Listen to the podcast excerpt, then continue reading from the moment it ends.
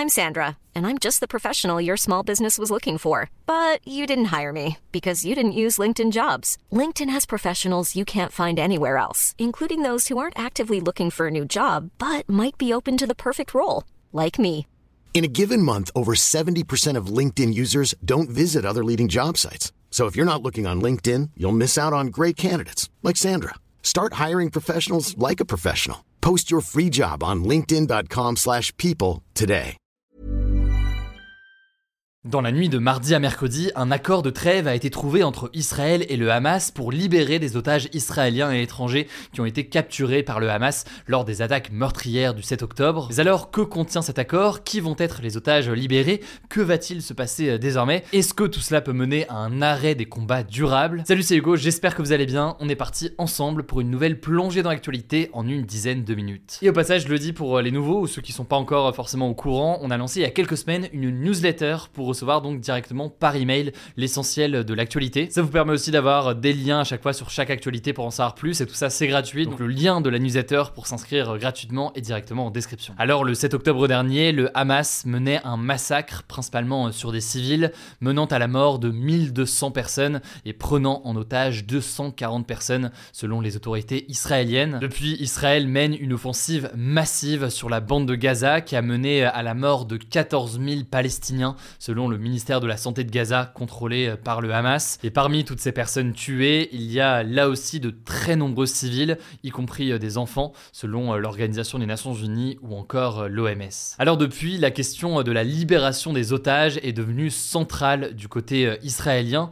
Les familles des otages en Israël ont multiplié ces derniers jours des manifestations pour tenter de forcer le Premier ministre israélien Benjamin Netanyahu à en faire sa priorité. En effet, il faut noter que certains ont le sentiment que l'objectif de Netanyahou, c'est avant tout de mener une attaque massive sur Gaza et de détruire le Hamas comme il le déclarait quitte donc à ne pas réussir à sauver les otages. Alors là, je le disais, un premier accord a été négocié grâce au Qatar, aux États-Unis et à l'Égypte. Un accord qui a donc été trouvé entre Israël et le Hamas ce mercredi dans la nuit. Mardi soir, Benjamin Netanyahou a déclaré que cet accord pour libérer des otages était la bonne décision à prendre, tandis que le chef du Hamas de son côté a salué cet accord. Mais alors, qu'est-ce qu'il contient et quelles peuvent être les conséquences? Eh bien, il prévoit la libération de 50 otages qui sont vivants et qui ont été enlevés donc par le Hamas. 50 otages sur les 240 au total. Et ce, en échange de quoi Eh bien, il y aura 4 jours de trêve, donc 4 jours d'arrêt des combats à Gaza, ainsi que la libération de 150 Palestiniens qui sont détenus aujourd'hui dans des prisons en Israël. Alors, selon euh, des sources gouvernementales citées par plusieurs médias, parmi euh, les 50 otages qui doivent être donc libérés, il y aura 30 enfants, 8 mères et 12 autres femmes. Et parmi eux, il devrait y avoir 3 américaines, dont une enfant de 3 ans, selon un haut responsable de la Maison-Blanche. A noter que du côté de la France, 8 Français sont actuellement euh, portés disparus ou retenus en otage dans la bande de Gaza. La ministre des Affaires étrangères française, Catherine Colonna, a dit espérer ce mercredi euh, sur France Inter qu'il y aurait des Français parmi euh, les otages libérés cette semaine. Et à noter que jusqu'à présent, le Hamas avait relâché 4 otages et une militaire avait été libérée par l'armée israélienne lors d'une incursion à Gaza. Alors je le disais, ces 50 otages israéliens ou étrangers seront relâchés en échange d'au moins 150 femmes et enfants palestiniens détenus euh, dans des prisons en Israël. Le ministre israélien de la Justice a donc publié ce mercredi une liste de 300 Palestiniens qu'Israël pourrait libérer en échange d'otages. Selon euh, la BBC qui a analysé euh, cette liste, l'âge des prisonniers s'étend de 14 à 59 ans, mais la plupart ont autour de 17 à 18 ans. Certains d'entre eux sont accusés de tentatives de meurtre, de lancement d'une bombe, d'avoir créé un objet explosif ou incendiaire, ou alors d'avoir jeté des pierres. A noter qu'au mois de juillet, l'Organisation des Nations Unies estimait que les prisons israéliennes détenaient 5000 détenus palestiniens, dont 160 enfants, un chiffre qui a augmenté euh, depuis le 7 octobre suite à de nombreuses arrestations euh, en Cisjordanie. Par ailleurs, les incarcérations de mineurs sont critiquées par plusieurs ONG, notamment euh, Amnesty International, qui a rapporté dans un communiqué le 8 novembre des cas de torture et de traitement dégradant sur des détenus palestiniens. Et enfin, concernant ces détenus en Israël, il faut noter que le régime actuel en Israël permet d'incarcérer des Palestiniens sans que des charges soient formulées contre eux. C'est ce qu'explique notamment le journal Le Monde dans un article que je vous mets en description sur cette situation donc des détenus en Israël. Il faut savoir que ce n'est pas la première fois qu'Israël et le Hamas parviennent à ce type d'accord. En 2006, un soldat franco-israélien du nom de Gilad Shalit avait été pris en otage par le Hamas. Il avait finalement été libéré cinq ans plus tard, en 2011 donc, en échange de la libération euh, de 1027 Palestiniens. Mais alors rapidement, comment va s'organiser cet échange? Eh bien Israël a prévu donc une pause de 4 jours dans les combats, une pause qui devrait euh, commencer euh, ce jeudi à 9h heure française selon le Hamas. Ils seront libérés par étapes avec un premier échange d'au moins 10 otages contre 30 prisonniers et pour chaque dizaine d'otages supplémentaires qui seront libérés, Israël a promis de prolonger la trêve d'un jour, donc un jour de plus de pause dans les combats. Ce qu'il faut donc comprendre ici, c'est que c'est quelque chose en quelque sorte de progressif là au fil des jours. Par ailleurs, selon le Hamas, l'accord prévoit aussi l'entrée d'aide humanitaire et médicale ainsi que du carburant dans la bande de Gaza, alors que le territoire palestinien est confronté à un siège imposé par Israël et que la situation humanitaire est catastrophique en ce moment à Gaza, selon les ONG et l'ONU présents sur place. A noter que l'accord prévoirait également que la Croix-Rouge puisse rendre visite à des otages encore détenus par le Hamas pour les soigner. Alors face à cet accord, le président américain Joe Biden s'est dit extraordinairement satisfait. Emmanuel Macron a lui salué l'accord et dit œuvrer sans relâche pour que tous les otages soient libérés. L'Organisation des Nations Unies a quant à elle estimé qu'il s'agit d'un pas important dans la bonne direction, mais que beaucoup reste à faire. Et justement, est-ce que cet accord signe réellement la fin de la guerre dans la bande de Gaza? Eh bien non, très clairement, cet accord ne veut pas dire la fin de combat ou autre. Le gouvernement israélien a rappelé que leurs objectifs étaient toujours de détruire le Hamas. Par ailleurs, de son côté, le Hamas a affirmé que leur doigt, je cite, reste sur la détente, donc qu'ils continueraient à se battre. Autrement dit, beaucoup de pays euh, du monde semblent espérer que cet accord de trêve serve de base en quelque sorte pour établir un cessez-le-feu permanent. Cela dit, ça paraît relativement peu probable aujourd'hui au vu des déclarations encore aujourd'hui du gouvernement israélien. On verra donc ce qu'il en est. Je vous laisse avec Blanche pour les actualités en bref et je reviens juste après. Merci Hugo et salut tout le monde. On commence avec cette actu. On vous en parlait ce mardi. Plusieurs personnes ont été interpellées suite à la mort d'un adolescent de 16 ans lors d'une fête de village dans la Drôme ce week-end. Trois autres personnes ont été blessées au couteau. Au total, 9 individus ont été arrêtés, 7 à Toulouse et 2 pas très loin du lieu du crime à Rome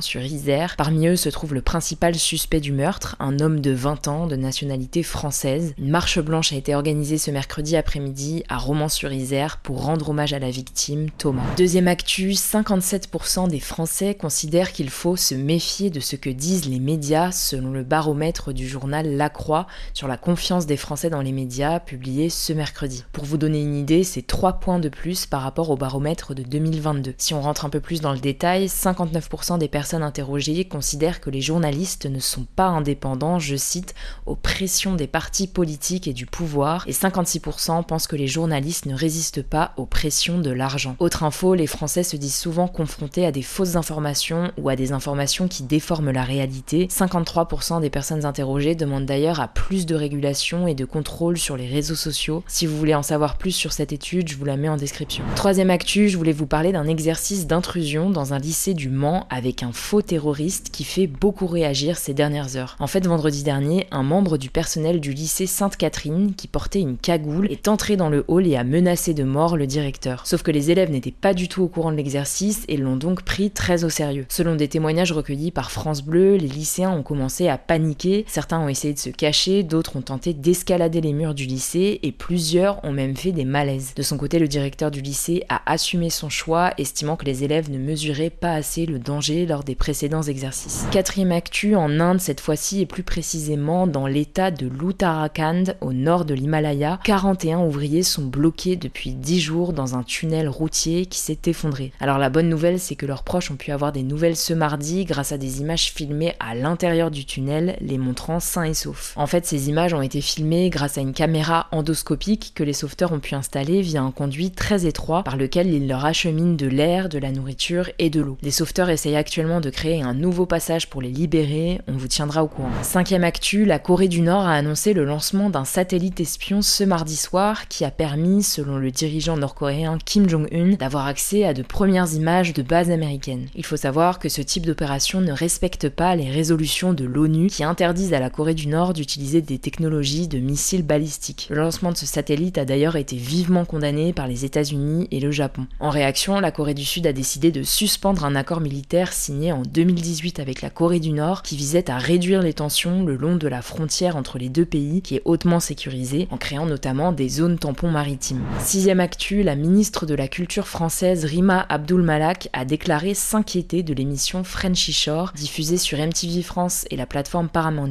Selon elle, le programme est, je cite, à la limite de la pornographie. Frenchy Shore, c'est l'adaptation du programme américain Bienvenue au Jersey Shore. L'émission suit un groupe de 10 jeunes célibataires dans une maison au Cap est très axée sur le sexe et la fête. Les propos des candidats sont très crus et on voit même certaines scènes de sexe floutées. Sauf que depuis la diffusion des premiers épisodes mi-novembre, certaines séquences ont été isolées et partagées sur les réseaux sociaux, notamment TikTok et X. La ministre s'inquiète donc que des mineurs de moins de 16 ans tombent sur ces images. Elle espère que l'ARCOM, le gendarme de l'audiovisuel, prendra des mesures pour restreindre l'accès aux mineurs. Actuellement, il faut savoir que l'émission est précédée d'un avertissement déconseillé aux moins de 16 ans sur MTV et moins de 12 ans sur Paramount+. Avant chaque épisode, un message indique aussi, je cite, ce programme contient un langage, des scènes et des références sexuelles qui peuvent choquer les jeunes téléspectateurs, à voir donc si des mesures supplémentaires vont être prises. Enfin, dernière info, et c'est un nouveau rebondissement dans l'affaire OpenAI dont on vous parlait ce lundi. L'entreprise OpenAI, qui possède donc ChatGPT, a annoncé le retour à sa tête de son ancien directeur et cofondateur Sam Altman, qui avait été évincé ce week-end puis embauché chez Microsoft. En fait, ce lundi, la quasi-totalité des 770 salariés de OpenAI avaient menacé de démissionner si Sam Altman ne revenait pas dans l'entreprise, ce qui a donc mis la pression au conseil d'administration. Alors un accord de principe a été trouvé, Sam Altman va revenir chez OpenAI comme PDG avec des changements dans le conseil d'administration. À la tête de ce conseil, il y aura Brett Taylor, connu pour avoir co-créé Google Maps et qui a été aussi à la tête de la tech chez Facebook. Il y aura aussi l'économiste Larry Summers. Enfin, Adam D'Angelo, le fondateur du site Quora, conserve son poste d'administrateur. Voilà, c'est la fin de ce résumé l'actualité du jour. Évidemment, pensez à vous abonner pour ne pas rater le suivant, quelle que soit d'ailleurs l'application que vous utilisez euh, pour m'écouter. Rendez-vous aussi sur YouTube ou encore sur Instagram pour d'autres contenus d'actualité exclusifs. Vous le savez, le nom des comptes, c'est Hugo Décrypte. Écoutez, je crois que j'ai tout dit. Prenez soin de vous et on se dit à très vite. Mom deserves the best, and there's no better place to shop for Mother's Day than Whole Foods Market. They're your destination for unbeatable savings, from premium gifts to show-stopping flowers and irresistible desserts. Start by saving 33% with Prime on all body care and candles. Then get a 15-stem bunch of tulips for just $9.99 each with Prime. Round out Mom's menu with festive rosé, irresistible berry chantilly cake, and more special treats. Come celebrate Mother's Day at Whole Foods Market.